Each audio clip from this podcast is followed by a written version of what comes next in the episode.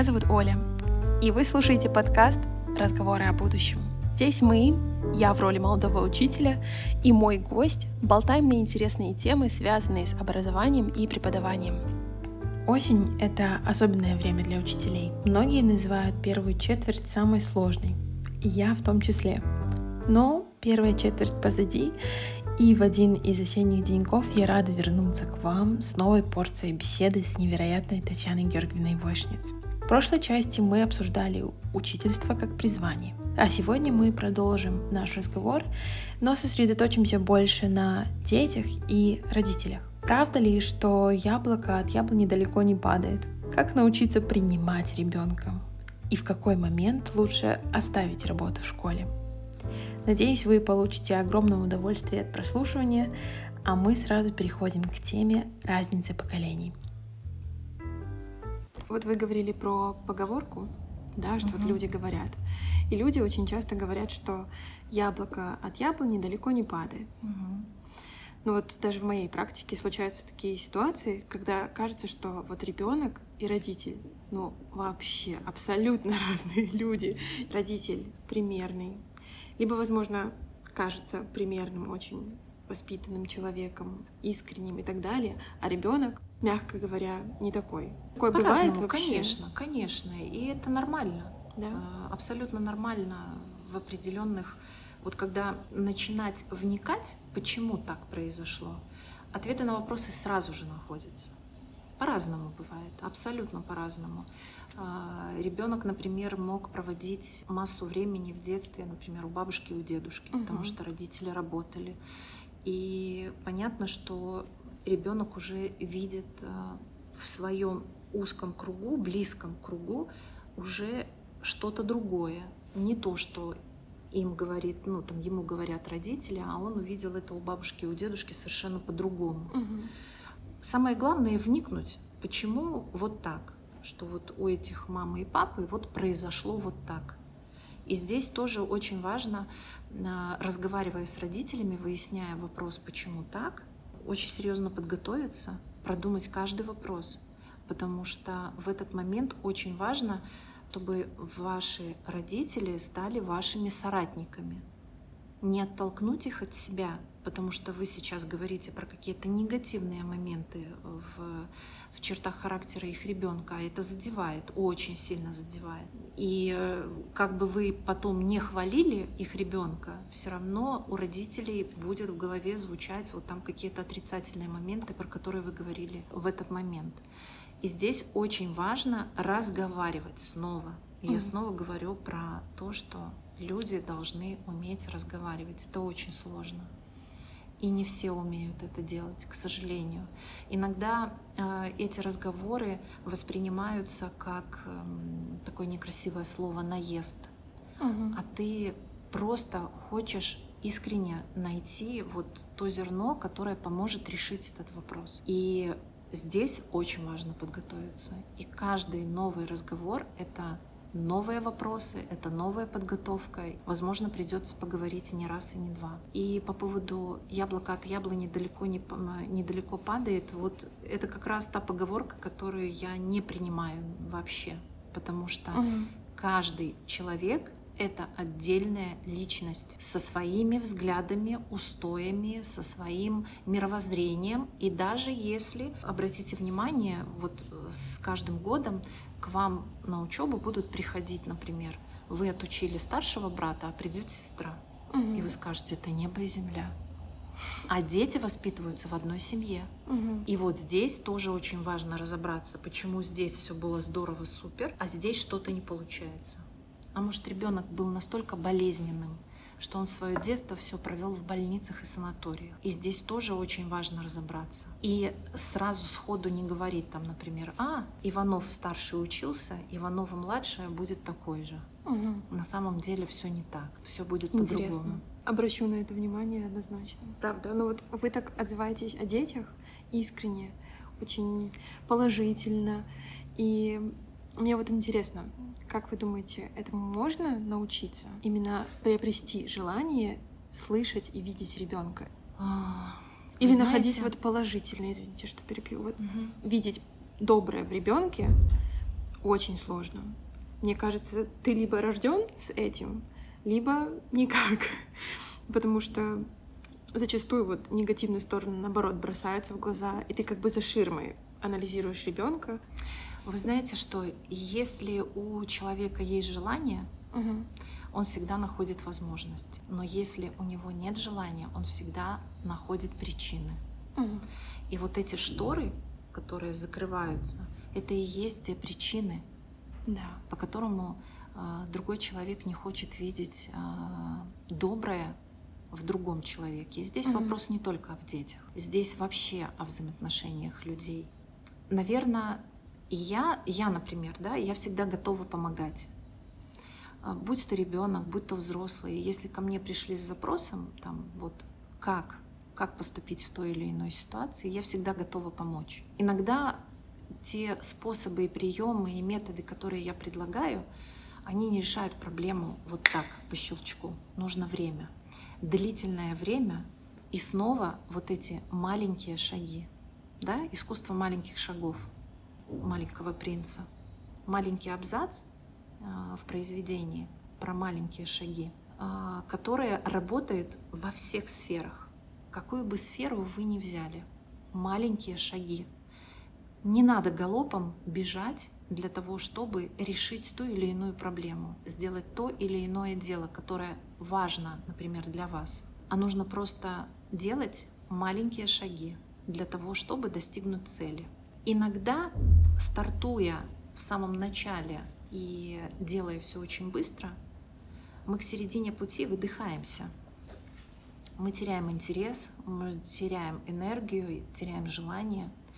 А если все это делать постепенно, делаем маленькие шаги, давая себе время на выдох и на подумать, вот тогда проблема будет решаться.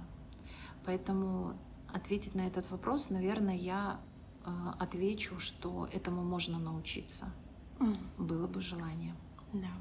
Ну вот, например, давайте возьмем меня. Mm-hmm. Вот я хочу научиться принимать ребенка, каким он есть. Вот какие маленькие шаги я могу сделать. Вот мне приходит на ум узнать больше о ребенке, как маленький да. шаг, узнать больше о его прошлой жизни, об условиях жизни. А вот больше у меня как-то, ну то есть разговаривать с ребенком однозначно. Да. Это каждый раз какой-то маленький шаг. Говорю, говорю еще, еще. Не настаиваю ни на чем, просто слушаю его. А еще?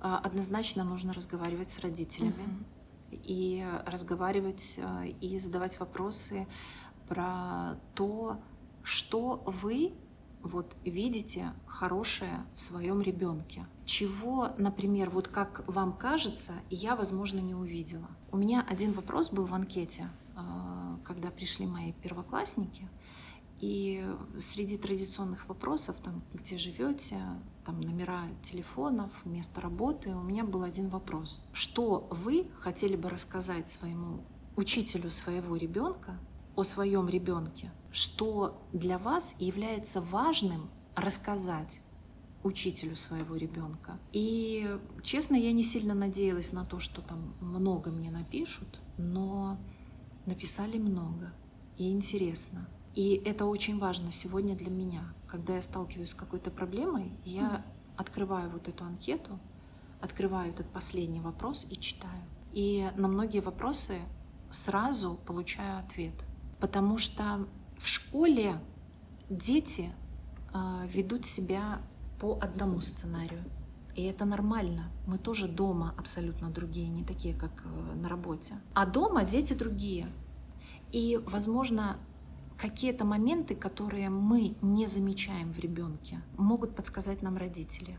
И вот то, что они нам подскажут, иногда это является ответом на многие вопросы. И сразу становится понятным, на что нужно обратить внимание и как построить дальнейшие взаимоотношения с ребенком. Да. Ну, то есть у нас такая сейчас методичка получилась, ну, да, хотя бы вот эти шаги да. пройти, и будет намного проще понимать ребенка. Да. да. И э, однозначно беседы с детьми, они должны быть буквально на каждом этапе. Вот смотрите, я недавно тоже видела в сторис своей коллеги, э, интересное мероприятие, на котором выступали наши дети. И удивительно, у нас на концертах я никогда не видела этих детей. А они круто танцуют, э, вот современные танцы. Но на наших концертах школьных я никогда их не видела. Посмотрите, возможно, мы действительно о детях многое не знаем. Мы видим только то, что они нам позволяют в себе увидеть, а все гораздо глубже. Да. Ух, ух, ух. Стоит только захотеть да. это увидеть.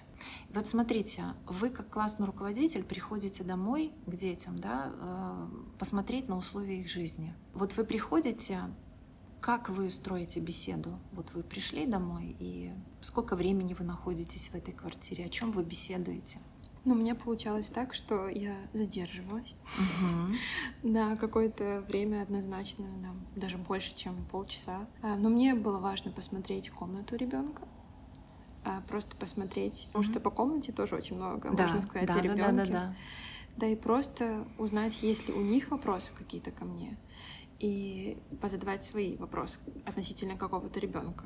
А, аля, я вот заметила, что вот ваш угу. Ваня угу. вот может делать так. Как вы можете это объяснить? Или, возможно, мне нужно что-то знать, или, возможно, ваш Ваня что-то говорит про меня, что мне бы важно было знать. Да, да, да, для того, чтобы наладить коммуникацию. Да. Это а здорово. А то вдруг, да. я не знаю, он мне улыбается, а потом приходит домой и говорит, что я его травмирую, там, например. И такое может да. быть, да, это здорово. Но вот я э, со временем поняла, что когда мы приходим в семью, очень важно 80% беседы э, строить не на школьную тему.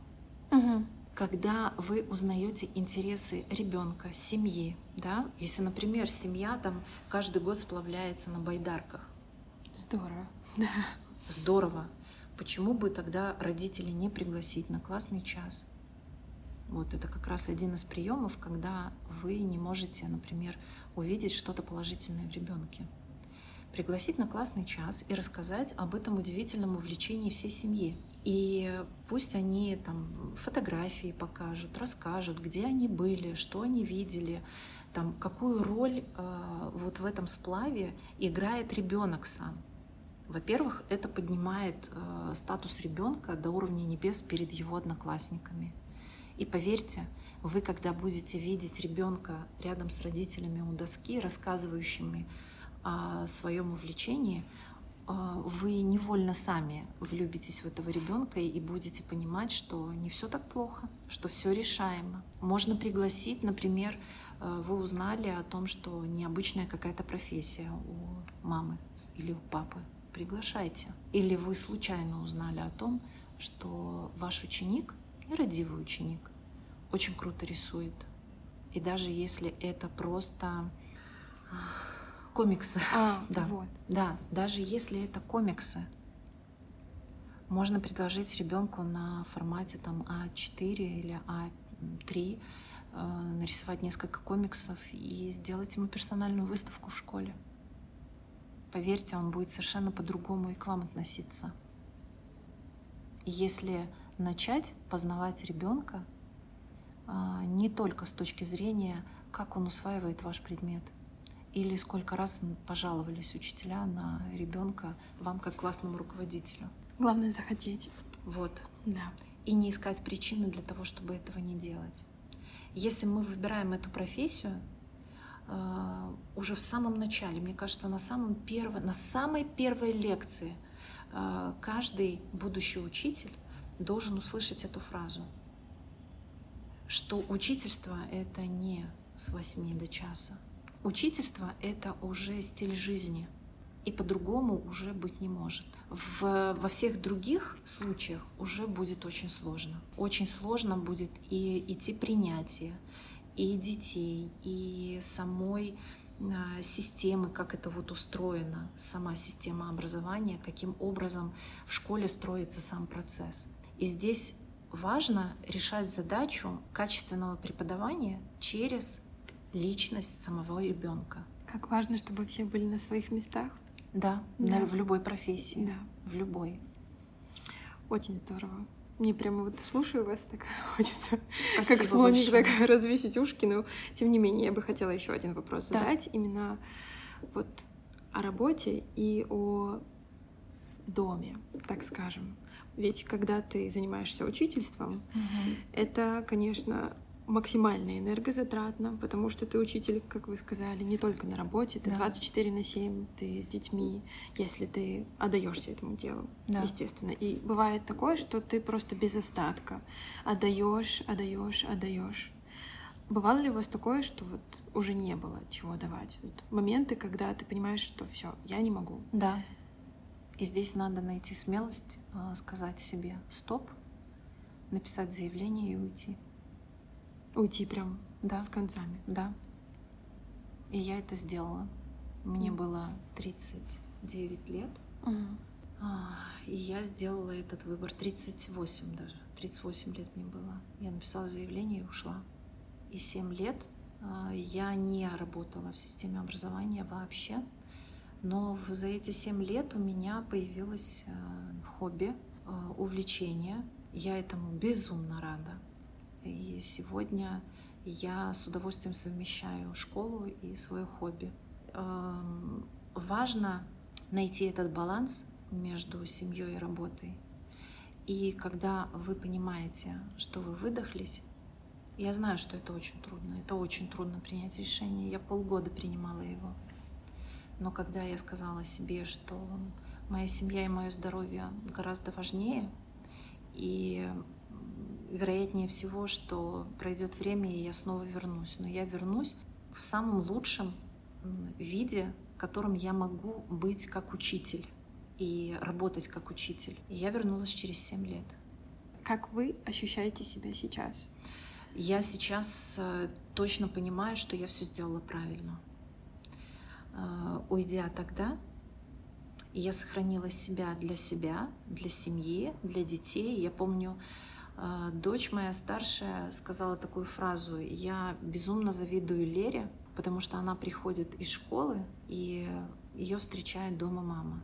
А Катя, вот, ну, она была учительским ребенком, и вот она ходила со мной на работу, с работы, но мы все равно много времени проводили вместе, там экскурсии, походы, мы всегда все это делали вместе. Но все равно она заметила вот эту разницу, когда мама дома, и мама там может э, чуть больше посвящать э, себя семье. И когда мама была на работе.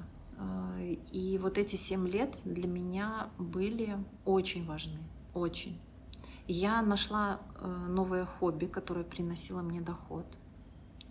Я участвовала в всевозможных творческих выставках. У меня была своя персональная выставка моих работ.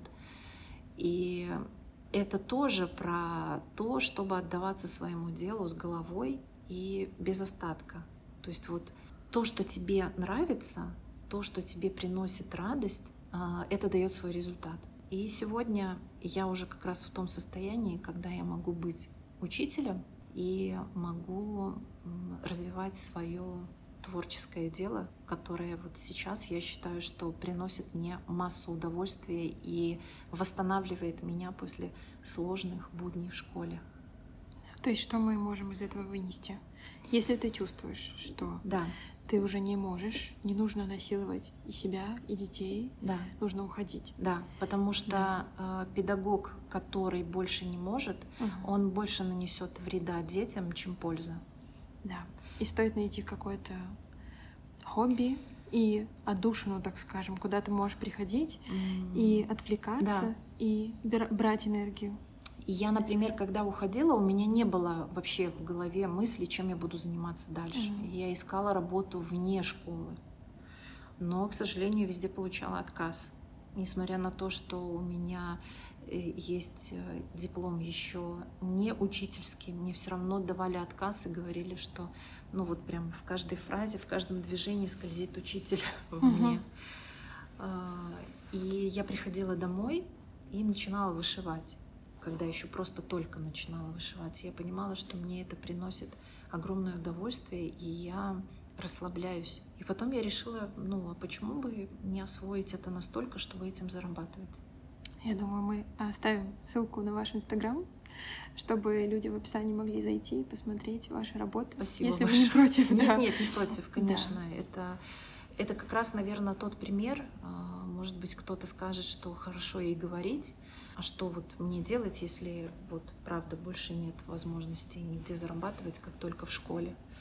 Я тоже в тот период была не в самом лучшем своем там, состоянии и материальном, и физическом, но я понимала, что для меня самой, для моей семьи и для всех, э, с кем я была рядом там, в образовании, будет лучше, если я уйду. А соскучилась я, наверное, вот уже лет пять прошло, и я понимала, что я очень хочу вернуться. Мне, но было страшно. И снова был страх, что я все забыла, что я ничего не помню. И потом, когда в очередной раз наступило 1 сентября, и я поняла, что нет, я больше ждать не буду. Следующий учебный год я начну в школе. Вот 1 сентября это был каждый год триггером мне было очень больно смотреть на учеников, идущих с цветами. И не ко мне, да. И не ко мне, да, мне было... Но э, это состояние проходило 2 сентября. Угу.